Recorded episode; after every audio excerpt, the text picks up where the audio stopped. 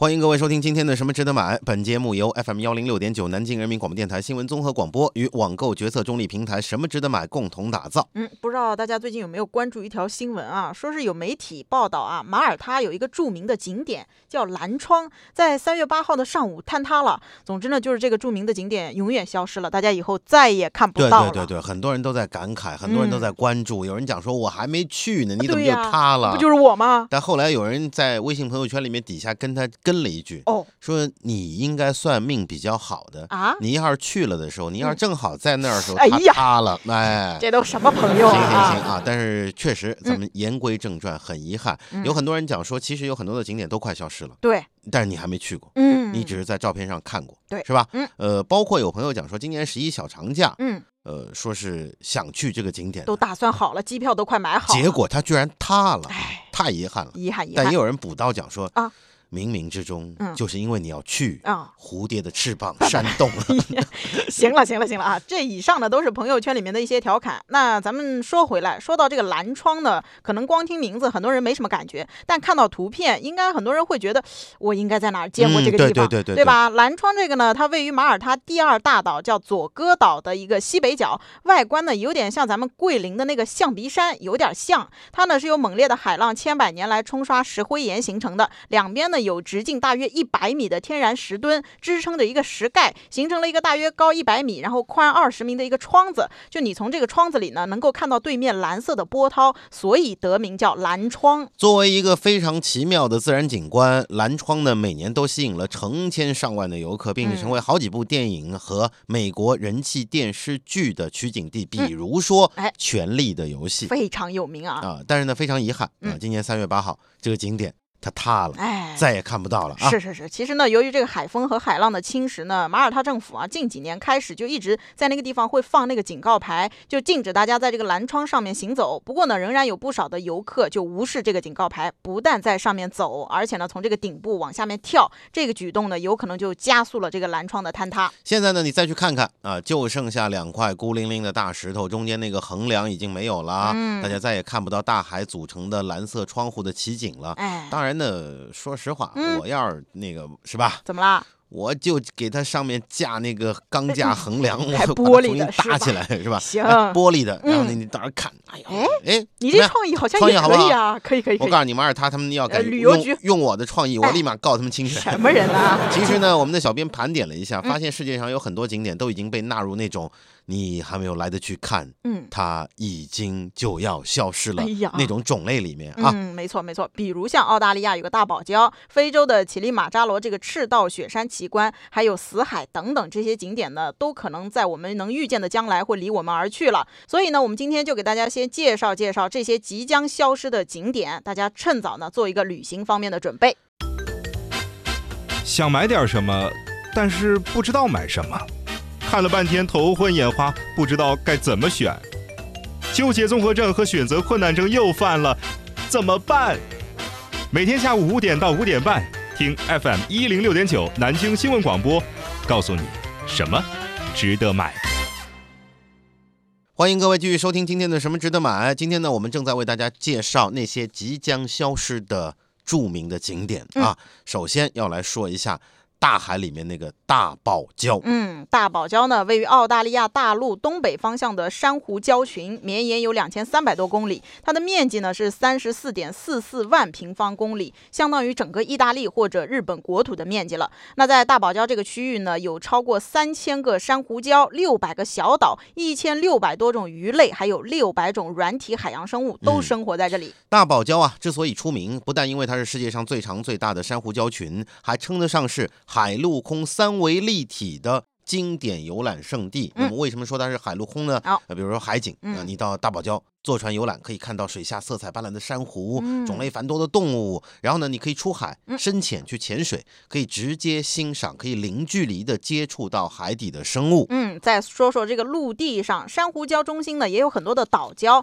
那在这些大型的岛礁上呢，也设有豪华酒店，生态环境呢也是保护的非常的不错。那个沙滩呢也是非常的细软，所以这个陆地上玩起来呢也是挺不错的。另外呢，还有空中，就是从空中去俯瞰，它也是最美最豪华的一种观赏赏方式。怎么看呢？坐着水上飞机从空中看下去啊，你能看到这个心形的岛礁，还有连成片的珊瑚礁，非常的壮观。但是嗯为什么我们说它快要消失了？哦大堡礁的现状令人心痛。二零一五年的时候，联合国是把大堡礁列入到了危险名单，嗯宣布那边百分之五十的珊瑚已经死死掉了，哎呀，一就半啊！就上海话就死它了， 哎呀，什么人、知道？吧？哎，呃，都是你们害的。嗯，你你你有没有去过？我没有去过，我也没去过，我们都没有害他、啊，都不是我们害的啊。 是是是，我们都知道，珊瑚啊依赖体内的微型共生海藻生存。嗯海藻呢通过光合作用再向珊瑚去提供能量。嗯如果共生的海藻离开或者死亡，珊瑚就会变白，哦，最后呢失去营养，最后就死掉了。嗯，然后呢，有时候一片那个死珊瑚地的时候，你看上去就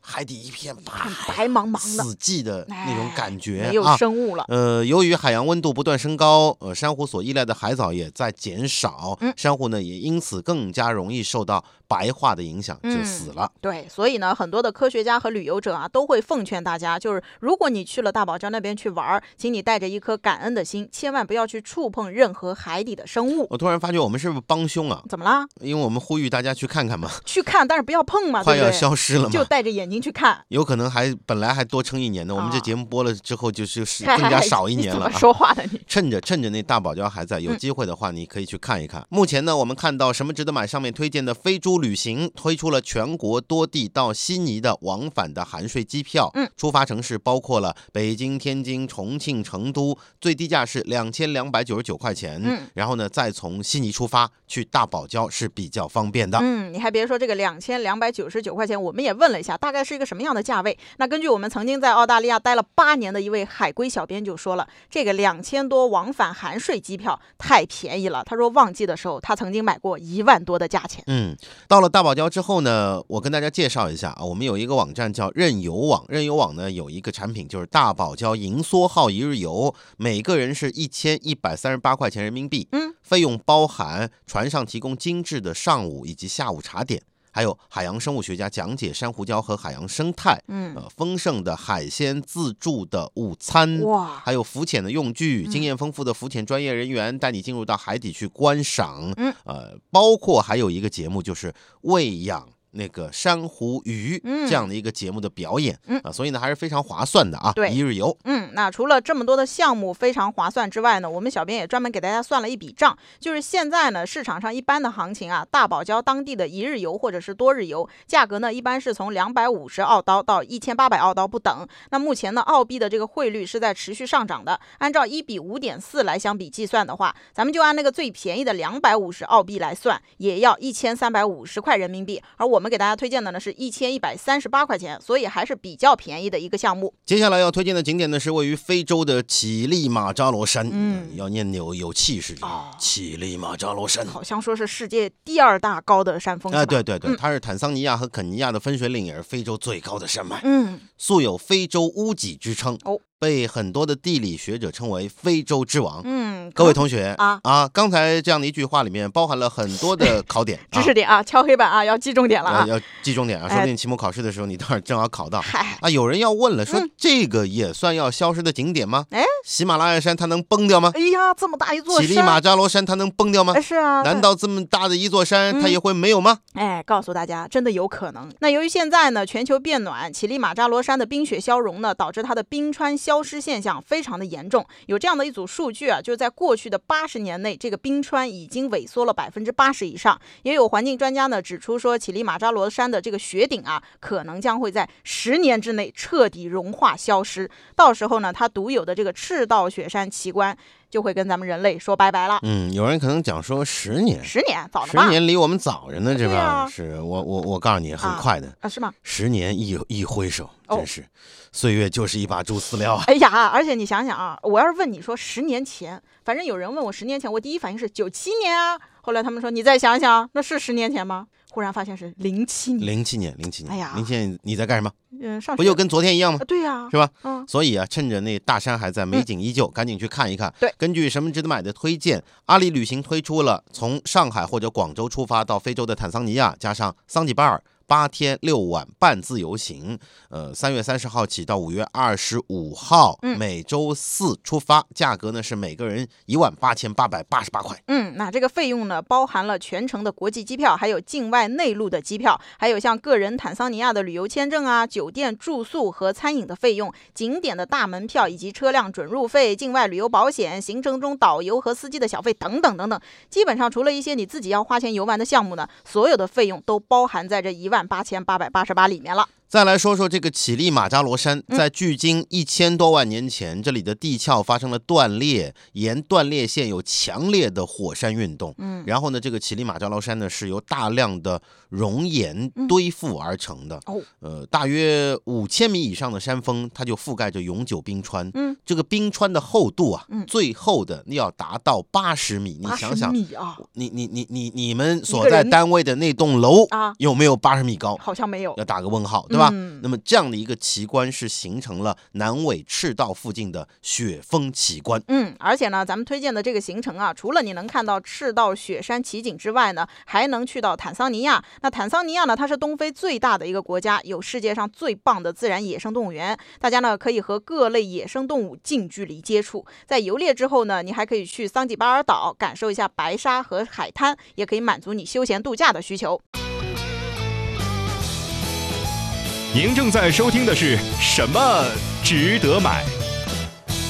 欢迎各位继续收听今天的《什么值得买》。今天呢，我们正在为大家介绍那些即将消失的著名的景点啊、之前是说了非洲啊，嗯那么再来看看位于约旦和以色列交界处的死海。嗯我相信很多人你在中学课本还是小学课本的时候，嗯，应该都学过相关的这个课文。哎，好像听说说过是死海人摔下去之后就浮在上面啊，的对是吧呀、沉不下去的那种，是的是的呃，给大家留下了深刻的印象。嗯，那么死海呢，它是没有潮起潮落的，波澜不惊。嗯，在阳光的照射之下呢，海面就像一面古老的铜镜，在那边熠熠生辉。嗯，岸边呢没有群鸟嬉戏，水里也没有水草浮动，哦连小鱼小虾都看不见哦啊，甚至海里面没有微生物。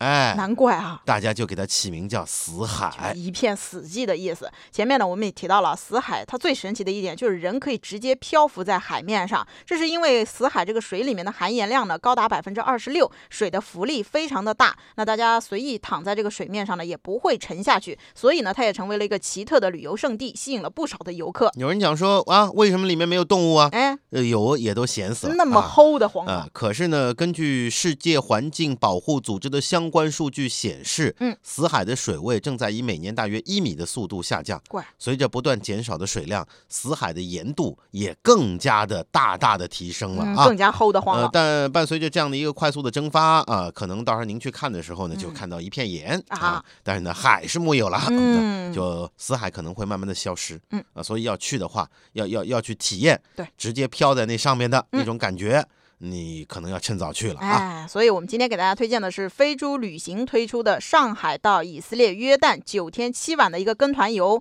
它呢是由五星海南航空直飞的，价值是一万五千九百九十九块钱每一个人。这条路线呢有几大亮点，比如会经过耶路撒冷，还有像著名的世界文化遗产马萨达、佩特拉古城、雅法古城等等。那另外还有一个点呢，就是我们前面所说的死海了。嗯呃，去以色列还有约旦那些地方，嗯我奉劝各位啊，最好还是跟团，跟团跟团你，别自由行，嗯哎最后游到哪儿去啊啊，就是可能就回不来了啊。嗯那么这一次跟团游，呃，包括包含以色列和约旦的团队签证，所以你不用担心签证的问题。嗯行程呢，包括很多的特色体验：死海漂浮、哦沙漠月亮谷的越野车，还有骑骆驼啊，嗯都是包含在这个价格里面的，几乎算是一价全包了。嗯，那另外呢，我们说到这个跟团游啊，还有一个好处，因为这次行程呢也算是一个宗教圣地之旅，人文气息是非常浓厚的，也有很多的世界文化遗产在里面。如果你一个人去的话，没有深厚的历史知识，你可能压根儿都看不懂那些东西。跟团游呢，会有导游给你解说一下，至少啊，你能听得明白自己到底看了些什么东西。接下去呢，我们再来说一说日本那边有一个北海道的串路湿地啊、嗯也是快要消失了。哦川路湿地呢是日本最大的湿地啊、呃因为周边环境比较好，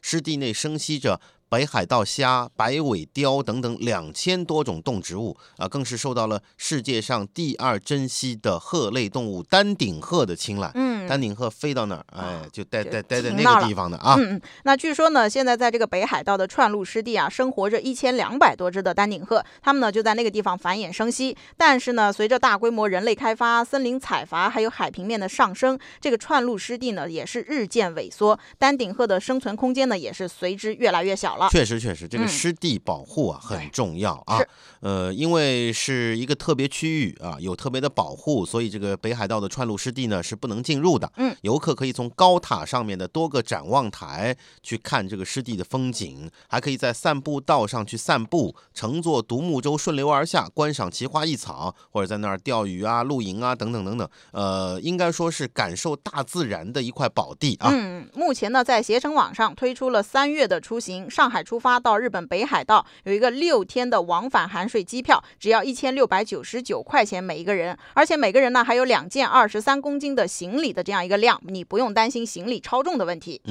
好，那今天我们说到快要消失的景点，最后一站就是意大利的威尼斯。嗯有，人讲说威尼斯也快没了啊，那么大一个城市呢威，尼斯位于意大利的东北部，是世界闻名的水乡，也是意大利的历史文化名城。嗯，而且呢，它是世界上唯一没有汽车的城市。哦，啊，据说是这么说的啊。嗯，那么城内古迹众多，有各式的教堂、钟楼、男女修道院，还有宫殿等等。呃，估计有一百多座啊。嗯，你还别说啊，威尼斯水城呢，在我们小学课本里就出现过。它的给我印象最深刻的是那个交通工具，各种各样的船，有一种呢，那个船叫做贡朵拉，非常的有名啊。威尼斯这个城市呢，非常的漂亮啊，相信大家去看一些影视作品的话，都能够感受得到啊。嗯呃，整个城市的外形像海豚，嗯，城市面积不到七点八平方公里啊、是由一百一十八个小岛组成的，而且呢，城市里面有。一百七十七条运河像蜘蛛网一样密布其间。嗯，威尼斯有因水而生、因水而美、因水而新的美誉，享有水城、水上都市、百岛城等等这些美称。那么，早在一九八七年的时候，威尼斯就被列入到了世界文化遗产名录当中。嗯，有意思的是啊，这个威尼斯还有一个称呼，大家叫它西方苏州。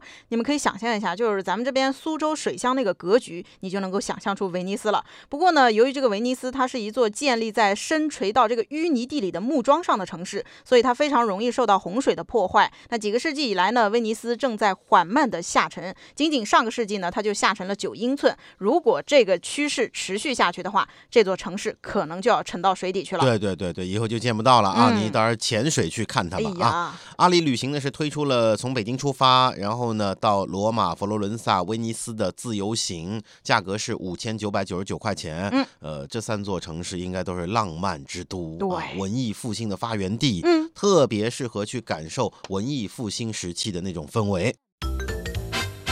想买点什么，但是不知道买什么，看了半天头昏眼花，不知道该怎么选，纠结综合症和选择困难症又犯了，怎么办？